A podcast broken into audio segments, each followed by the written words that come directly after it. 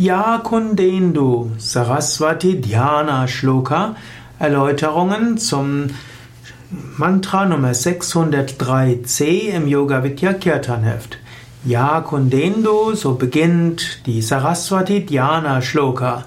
Also die Shloka, also die Strophe, hm, die einem verhilft, in einen meditativen Gemütszustand zu kommen, Dhyana, und um Saraswati zu erfahren. Dhyana Shloka ist eine Strophe, die man rezitiert, um in einen meditativen Zustand zu kommen. Ist auch eine Strophe, die man rezitiert, um sich einen bestimmten Aspekt des Gottes vorstellen zu können, um über diese Visualisierung die Gegenwart dieses Aspektes Gottes zu erfahren und anschließend ein Mantra zu wiederholen.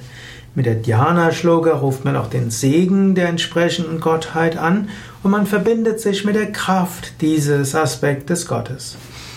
Ya Kundendu Tushara Hara Davala ist jetzt die Saraswati Dhyana Shloka, also eine Dhyana Shloka, mit der man Saraswati anruft.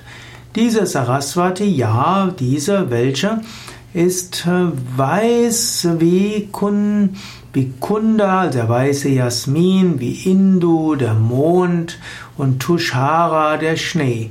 Insbesondere hat sie eine Hara, also eine Girlande, einen Kranz, eine Perlenkette und sie ist auch Shubra Vastravrita. Das heißt, sie hat auch Vastra, Kleidung, Vrita, Avrita, sie ist bedeckt von und Shubra heißt weiß.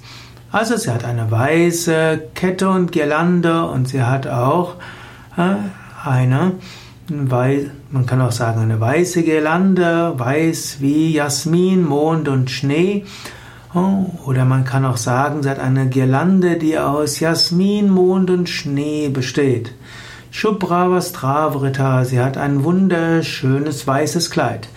Weiß steht für die Farbe der Reinheit. Und so will ja auch Saraswati zum reinen Wissen führen und uns auch ganz rein machen, so dass göttliche Inspiration durch uns fließen kann und auch göttliche Kreativität. Sie, Saraswati ist, ja, die, sie ist, oder welche, Vina, sie hat die Vina, ein indisches Instrument, Vara, also ganz besonders, die beste Vina, und dann hat sie Danda, Danda ist Stock und auch der Hals der Wiener. Mandita, sie ist geschmückt mit. Und Kara heißt in der Hand.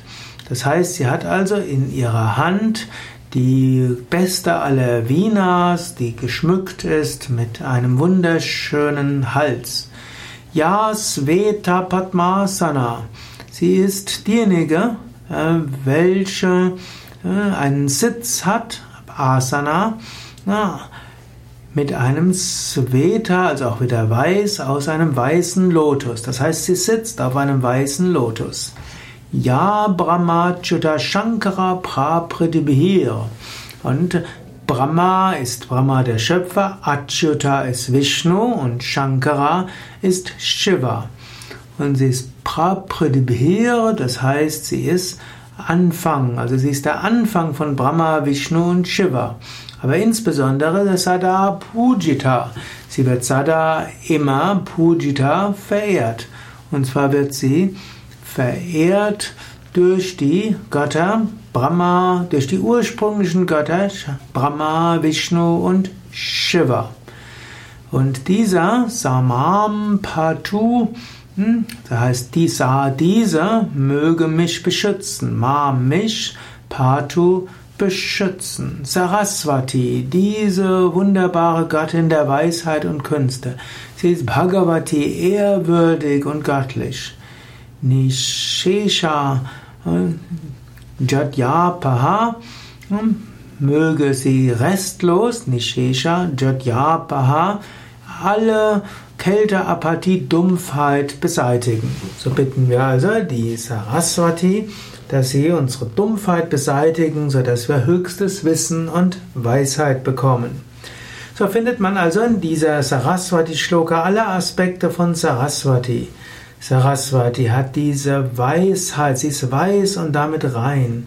Sie hat Musikinstrument und ist damit der Klang und die Schönheit und die Künste. Sie sitzt auf einem weißen Lotus und damit sitzt sie auch für die Meditation. Sie verbindet einen mit Brahma, Vishnu und Shiva, mit den göttlichen Schöpferkräften, Schöpfung, Erhaltung und Zerstörung. Und sie, wir nehmen Zuflucht bei ihr, bei dieser Ehrwürdigen und bitten sie, uns von aller Trägheit und Dumpfheit zu befreien, sodass wir höchste Weisheit, höchstes Wissen und letztlich die Gottverwirklichung erreichen. Diese dritte Strophe der Gajanana Stotra kann man immer wieder rezitieren.